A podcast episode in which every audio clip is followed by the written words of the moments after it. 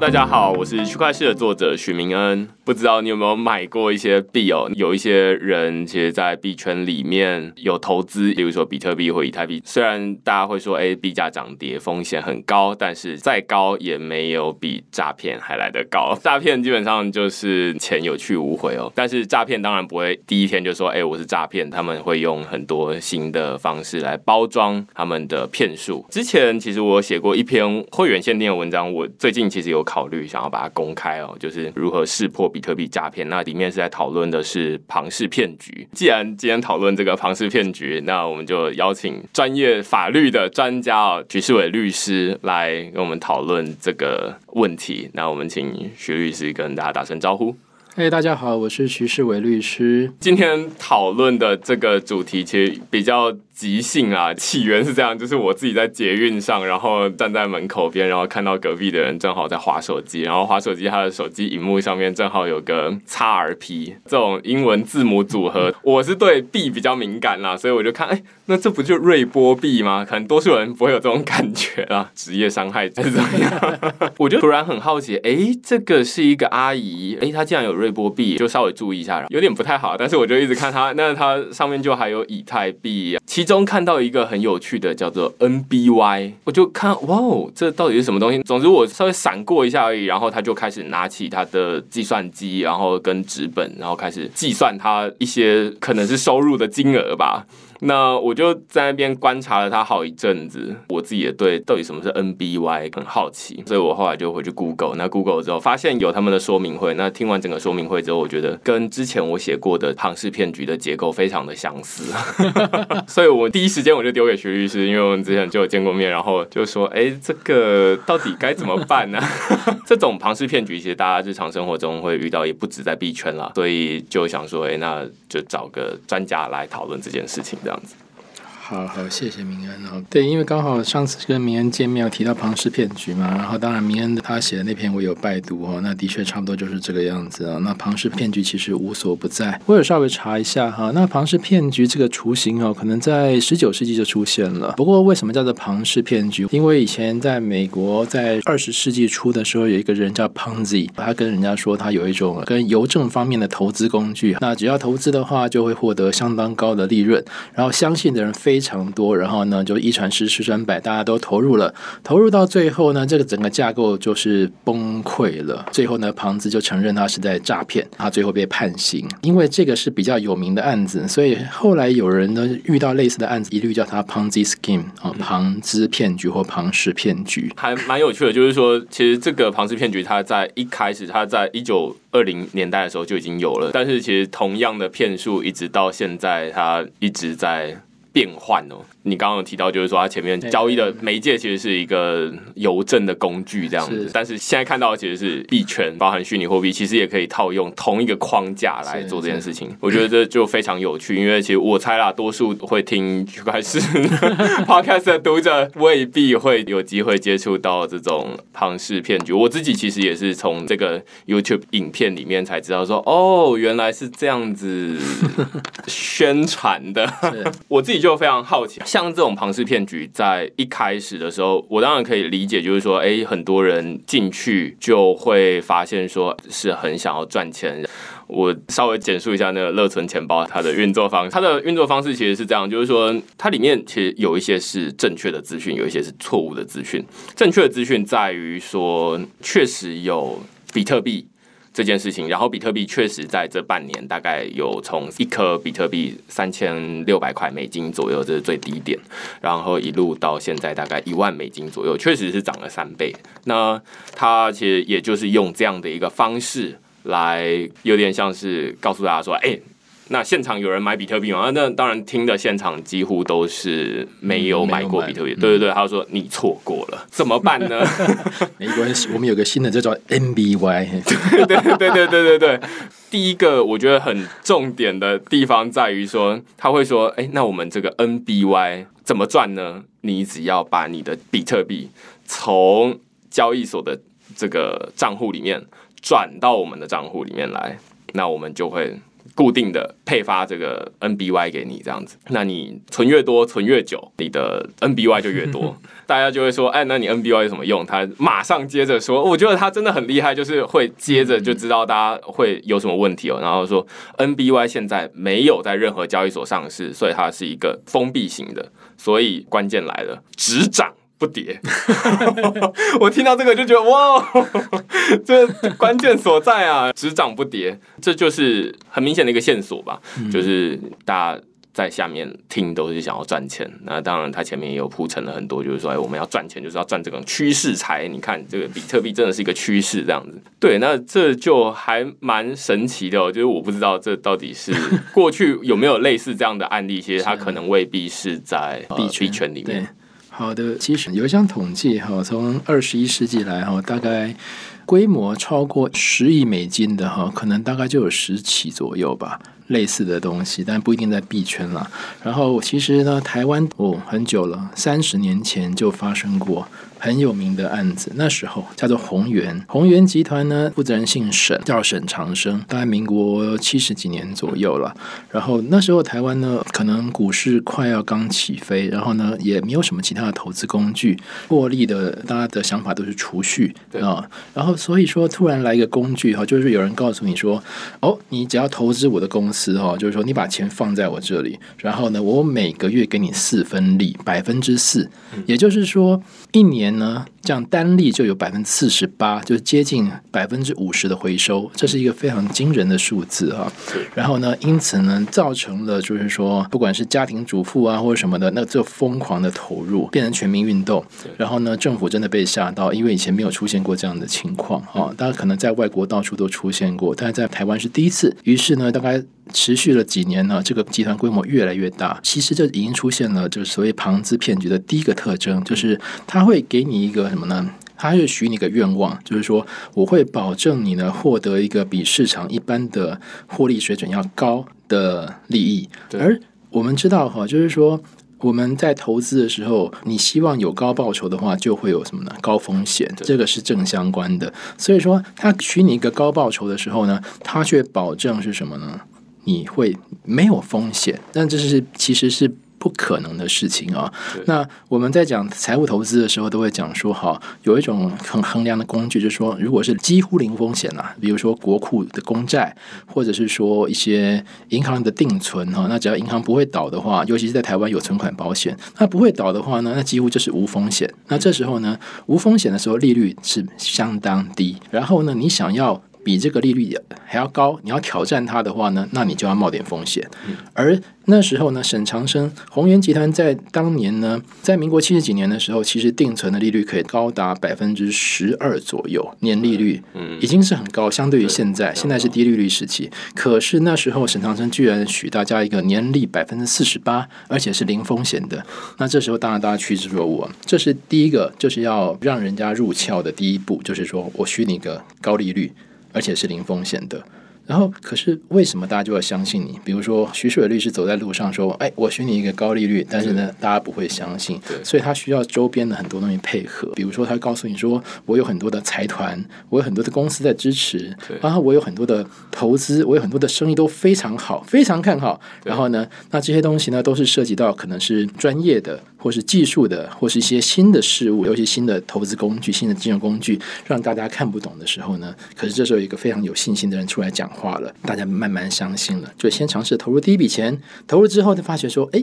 我第一个月真的获利了哦，这也是这类的游戏的另外一个特征，就是什么呢？它通常每个月都会付你钱。你去银行定存，它不会说存一个月，通常。那但是呢，这类的话，它一个月就给你，因为它让你马上看到，然后于是你更有信心。然后呢，你更有信心的结果是会有三个结果：第一个，你可能会投入更多的钱；第二个呢，它给你另外一条路，就是说，哦，如果你把这个利润呢，在加进去的话，就是说你不要去拿到这个利益，而是你把这个利益呢回到本金的话，投入本金不就利上滚利了吗？然后这时候基于人性的贪，他大家就会继续投入。那投入的结果呢？哎，你就没有再拿回本金，也没有拿回利益，你就看着你的报表上面钱滚钱好像变得很大。第三个，他会给你另外一条路，就是说，如果你去拉更多的人的话呢，或者说你投入的资金更多，放的钱天数更长的话呢，然后你再加上你拉更多的人的时候呢，你就会得到更高的奖金或更。高的利率啊。那这时候呢，他们就希望把这个钱放得更久，而且拉更多的人来投入。庞资骗局这样子的话，因为他既然许你一个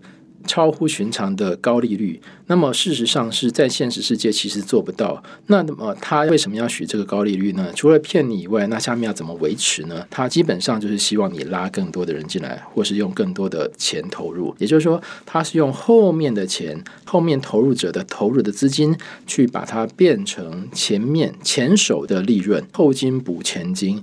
那这样子的话就继续维持。可是这样子的话，其实呢，一旦后面没有新手加入的时候呢，这个体系。终归会崩溃的哈，因为它并不是真正去靠投资或是说呃经营业务来取得一个合理的利润，而是靠后金。五千金哈，所以说在台湾除了宏源以外，早期还有非常多叫做号称叫老鼠会的啊，那也是一样的原理。所以就是为了管理这种东西，就叫做多层次传销管理法，里面就有特别一条写说什么呢？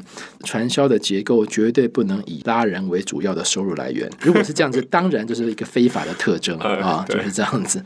当年宏源集团呢，总共吸金大约一千亿，后来呢，到民国七十八年的时候呢。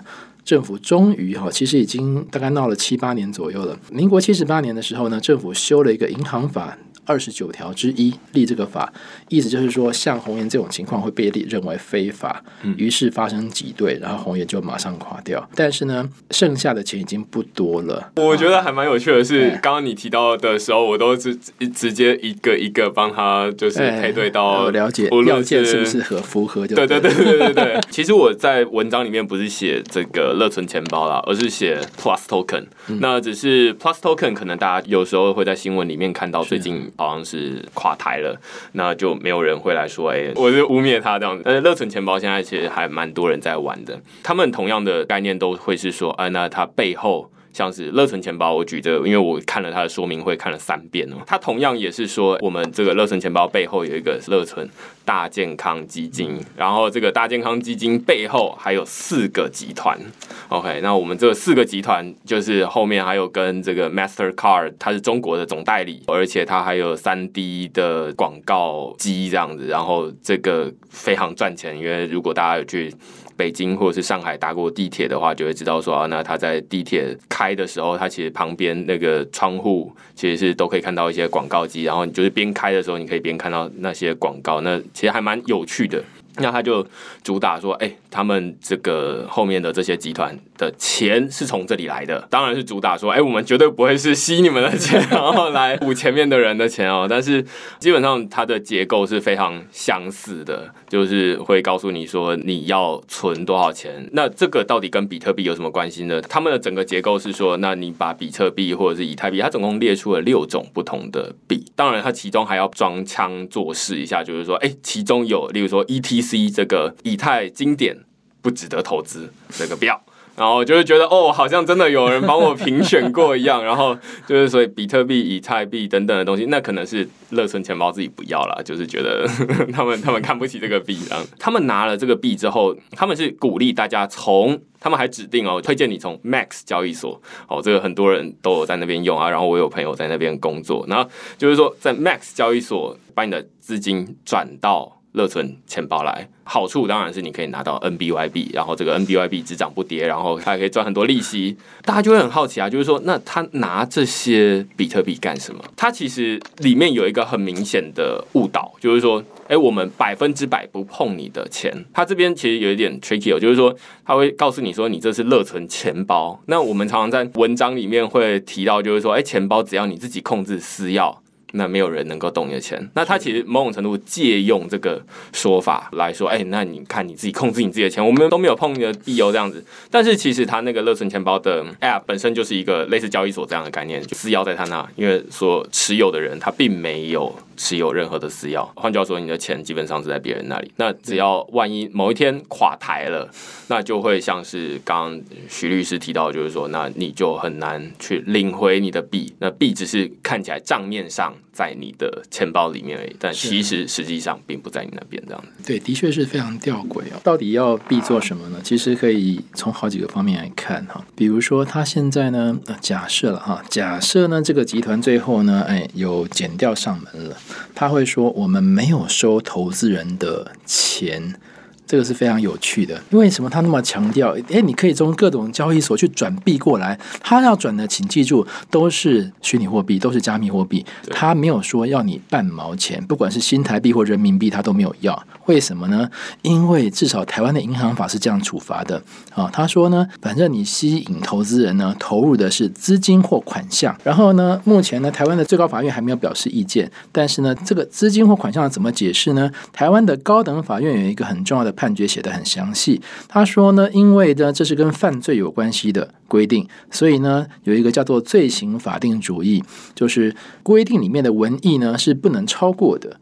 啊，比如说哈，假设有规定说你不可以炸鱼哦，在古老的条文，那结果你去电鱼了，啊，不罚，为什么呢？因为你不是用炸药，你是用电的，虽然造成的危害可能是接近。同样的哈，他说银行法呢，可能因为比较古老，就像我刚刚所说的，民国七十八年定的，他那时候没有想过，他就是说投资人如果投入的是资金或款项，他说这个资金或款项怎么解释呢？按照现在的话，因为呢，我们跟日本不一样啊，我们不认为呢这是一个通货，所以说呢，法院认为呢，资金或款项不能套用到加密货币上面，所以说呢，你吸新台币、吸美金、吸人民币都违反银行法，但是你去吸加密货币的话，至少这个法院。他是认为不违反银行法，嗯，这个差很多，但是他认为成立诈欺罪，因为这个银行法等于说哈，这条规定是诈欺罪的一个特例。那因为台湾的诈欺罪是最重判五年，而这个银行法这个规定呢，最重呢可以判到二十年，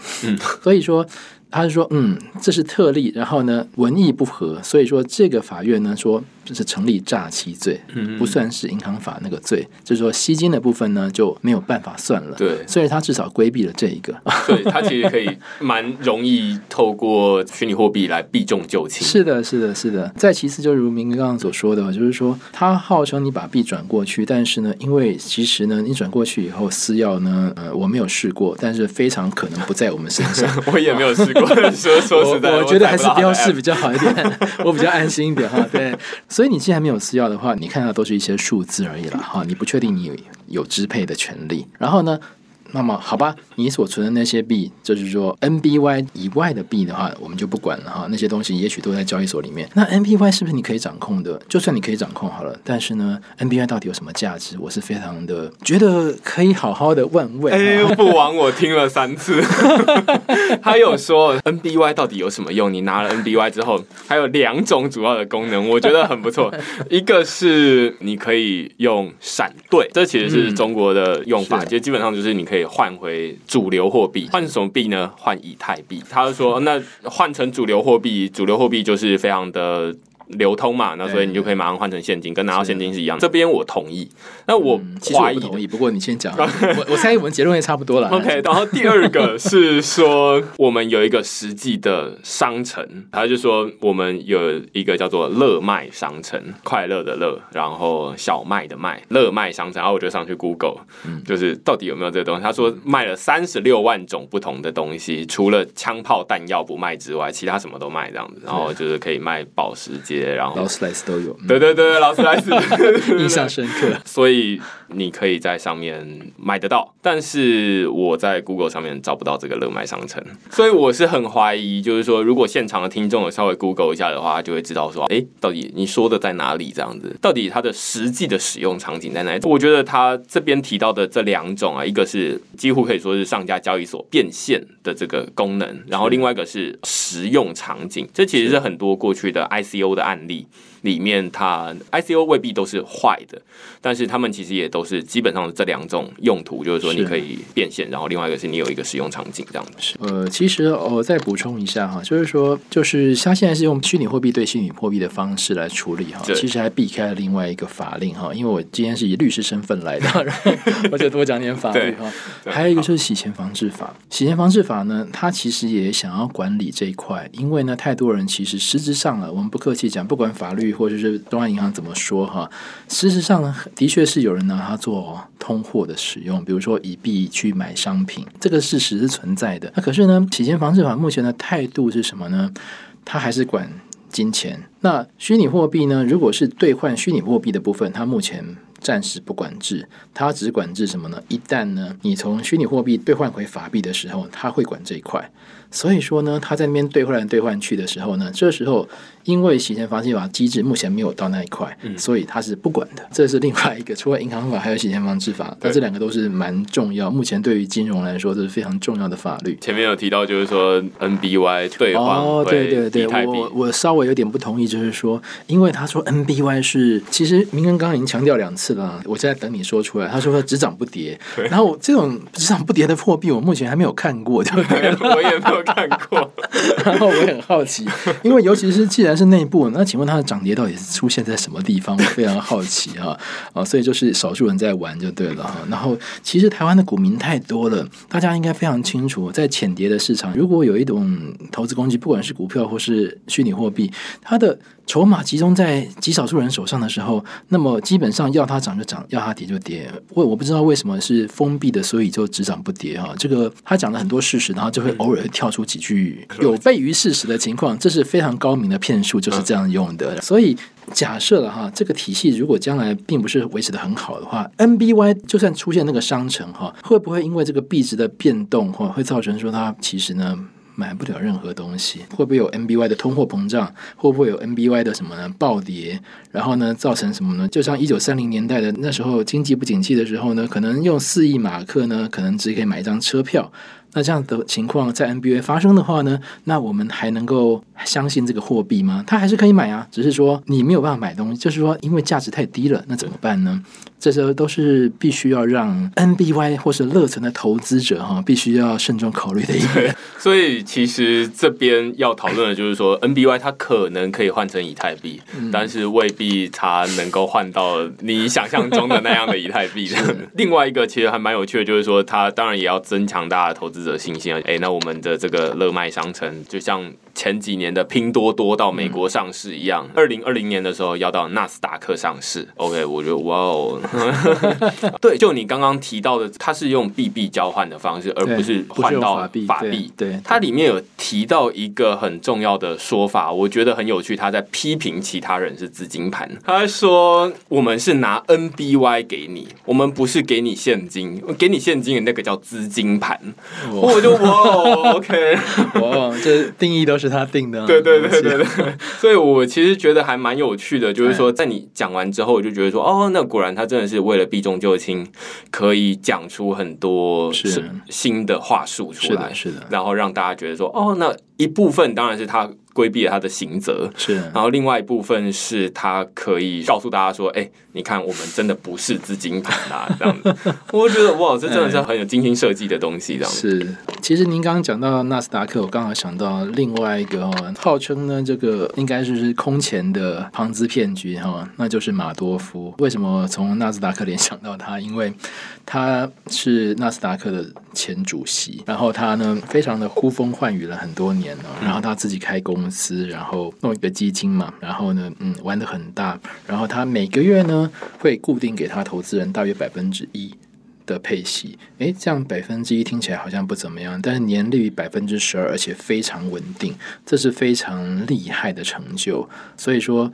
造成呢非常大咖的投资人呢，甚至于呢那巨型的基金都忍不住一定要加入它这样子，最后终于崩盘了。因为什么呢？因为某些经济情况造成比较多的投资人想要提现，就像我刚刚所说的哈，就是说，因为投资人他因为基于贪心嘛，他觉得哇，那么稳定又高获利的场所，我应该什么利上滚利，我把利润呢再投回去变成本金，他们不提现的。除非他们真的有需要，于是呢，当终于经济情况发生改变的时候，还是有比较多人提现，大概提了七十亿美金，他终于不行了。而且刚好这时候很有趣，被马多夫的儿子检举，因为他们也认知同样的基金，他们居然都没有发现自己的父亲呢，那么多年来其实都是什么呢？作假的。他还是一样，其实还是后金补前金，因为他没有办法维持那么高的利润，然后终于崩盘。按照检察官的起诉书的说法，他们的统计是。它大概吸金了六百五十亿美金，这个应该是目前还是记录了，也很难突破。希望不要突破，但是希望不要突破。对 对，这其实还蛮有趣的，就是说现在看起来他们的一个共通的特色啊，包含在一九二零年代的时候，庞氏他自己说在。二次大战的时候，那我们就是买卖这种邮票的这种邮政的工具。那时候其实很少人真的知道说，哎，这邮政工具它到底确切是在做什么东西。是的，是的。回到刚刚这个虚拟货币，其实也是一样，它其实都某种程度存存在在一个青黄不接的阶段，就是大家好像知道一点点东西，然后不知道一点点东西。它里面还有提到，就是说，那我们二零二零年的时候，你再把它卖掉就好了。他会说，为什么是二零二零年呢？是因为二零二零年比特币减半，就是产量减半，这也是事实，没错。就是其实，在二零零八年的时候，中本聪他本来就写好的东西，那只是说产量减半，大家会觉得说，哎，那供给变少，然后需求固定，所以它的价格应该会上去才对。当然，其实最近已经有很多的例子，例如说莱特币，其实是最近减半产量的一个案例。那它其实减半完了之后有上去吗？没有啊，它。跌下来了，这样，所以其实这都是理论，是理论上应该是要减半，然后应该要上去，但是其实并没有这样子，所以很多的这种案例，它可能用很多假设，或者是说用很多真的有假的，但是如果不是真的很了解这个整体的概况，包含一九二零年代，如果他知道说啊，那邮政邮票的工具到底是什么东西，到底真的能赚那么多钱吗？那他或许就会发现说啊，那其实好像。没有，他可能就不会被骗了。这样子，的确是这样子。对，那其实同样的，在文章里面，其实 Plus Token 其实也是类似的概念，就是他们的收入来源。他强调说，你拿到不是 NBYB，你拿到是 Plus Token。那 Plus Token 是怎么来的呢？它是我可以帮你智慧搬砖，就是说，哎，那这个交易所这里的比特币比较便宜，我在每个不同的交易所，我都有一个。智慧机器人，那我帮你买进来，然后在另外一个交易所卖出。那你只要持有这个 Plus Token，你可能就可以拿到一些获利，这样子。对，那等等的，它其实有非常多不同的做法，但是它其实的结构是非常相似的，都是说，那请你把一笔钱锁进来再说。那我要拿着这笔钱，那这样子它才能够不给前面的人嘛。是。然后后面接下来，他就是说，那保证一个很高的收入，然后另外一个就是说，希望你一层传一层。就是你赶快去拉下面的人进来，要不然我们就没钱了。他当然也不会这么说，他说要不然就是大家就错失了这个赚钱的好机会了。对，他会说，呃，现在我给你八趴的利润，然后呢，如果你拉人进来呢，你拉三个，我给你十趴。或者说你每拉一个我给你多少奖金，也就是说他是基于人的贪念，说哎我多拉一点我可以赚更多，对，就是这样子，对对对，就形成了一层一层的结构，所以这这就会越拉越多人，那直到就是说最后一个进来其实是最碎的，因为你就是哎还没有拿到收入，前面可能都为了要养这个 池子哦，那所以都真的拿到一点，那最后一个哎你前头进来，然后他隔天就倒了这样，那对对对，就是损失最大的人，对最下线的最惨，那中间的呢是不是有机会回？收有机会，但是前提是不贪。为什么呢？因为大部分的人什么呢？还是拿他的所谓的利润再投入本金，他什么都没拿到。最后，他以为他账面上越来越多的，不管是现金或是货币，结果都落空了。所以，其实今天透过这一集的节目，大家可以知道，就是说，其实，在庞氏骗局里面发展出不同的形式，但是其实它的结构是非常相似的。套用在虚拟货币领域里面，它其实可以规避掉很多本来我们讨论的，就是它是金钱才能够触发它特别重的这些呃规范的，对银行法或者是洗钱防治法这样。是是是，对，像 Plus Token 的话，其实您刚刚提到那个搬砖哈，因为在类似的工具，比如说在外汇哈，也会发生嘛，因为全世界各地都有外汇的交易嘛，但是呢，因为外汇比较像电投市场，所以那个。价差的确是存在，然后呢，于是呢，想办法就是利用各种价差去做。找到那个有比较大的价差以后去下单，那是有可能，这是无风险套利，基本上就是要无风险才能叫套利。对，那同时交易一买一卖赚到价差。但是呢，像外汇或是说其他的金融工具，要做这种套利的机会，其实随着什么呢？我们的资讯的快速的传播跟发达的情况啊，那个机会越来越少了。虚拟货币也是一样，所以说理论上的确可能存在套利，但是不可能获利这么高。就是说，如果我们真的要研究我们的投资的话呢？最好能够多下点功夫，起码要比你研究下一顿要吃哪一道菜。还要多的功夫，也许你就会看得比较清楚。对对，所以我自己是最近其实也有在研究去中心化金融 （decentralized financial）。那这里面其实也有存在类似的高风险、高报酬。我自己其实真的有在用的是一个叫做 Compound，它是一个去中心化借贷平台。那我身边有蛮多认真研究技术的人会觉得说，哎，那这还蛮好奇的。那它其实也跟这个乐村。钱包或者是其他的，你刚刚提到的年利率十二 percent，其实 Compound 它的年利率就是大概十一、十二左右，当然它是浮动啊。我们就是有时候会讨论啊，就是说这我自己也不敢放多少钱进去，就是放个几千块钱，然后看看到底会发生什么事。但是我们都在讨论说，这个利率到底是怎么来的？就是十二 percent 看起来也太夸张了吧？太夸张。对，因为你放一年，你等于是一年放一百万的话，你基本上就是一年或者大约是十二万。是的。换句话说，你躺着在那边就是一个月收入一万这样子。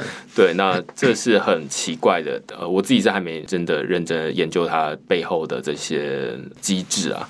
但是大家的共同的结论可能是说，现在玩的人可能还很少，那需要借的人很多，但是供给资金的人很少，那所以造成资讯的不对称，那所以所造成的这个很临时、很及时，虽然它已经存在大概几个月了，但是看起来好像还继续存在。我觉得在这区块链领域或者是在虚拟货币领域里面，其实都是这种，就是哎，你看这这也是十二 percent，那如果你说哎这十二 percent，那十二 percent，那看起来好像就是。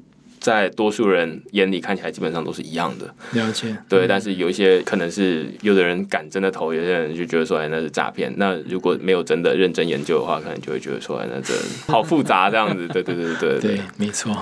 那我们今天就是非常感谢徐律师来，谢谢这边跟我们讨论币圈的庞氏骗局，他有举了非常多经典的案例。那如果你喜欢我们今天的语音节目的话，欢迎在节目的下方给我们评分或者留言。下次再见，拜拜。好，拜拜。